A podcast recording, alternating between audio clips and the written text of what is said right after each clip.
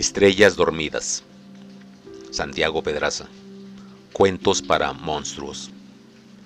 Un hombre y una mujer, rotos y desgastados, contemplaban una enorme fogata. En aquel lugar solo había coyotes, cactus y pedazos de luna regados en la tierra. Detrás de ellos se dibujaba una cabaña, la cual serviría de refugio hasta que la madrugada se muriera.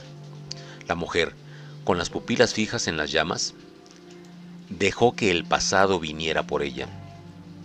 Los recuerdos de una hija que no alcanzó a cumplir los siete años le volcaron la cabeza.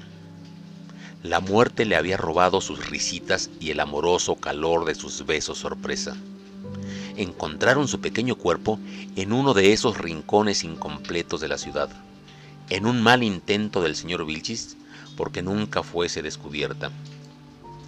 La mujer se vio tentada a dejarse caer en la fogata mientras su memoria repetía el nombre de su hija letra por letra. Su felicidad y el señor Vilchis se habían escapado y ambos eligieron la misma noche. El hombre, por su parte, buscaba entre las chispas que soltaba la fogata el rostro de su propia hija.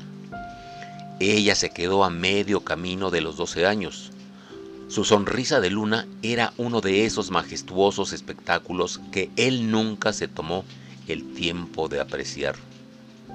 Su muerte trajo consigo una pena con dientes y garras.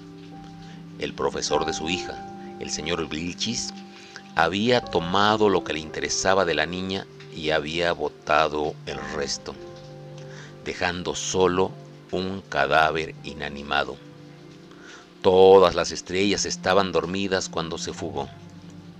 Ahora, tras conocerse unos meses antes, aquella mujer y aquel hombre, con los corazones encogidos, se habían reunido en ese lugar fuera del alcance de todos, en un desesperado intento porque sus historias se encajaran. Se tomaron fuertemente de la mano, lo cual no fue una señal de romanticismo, sino un gesto de solidaridad.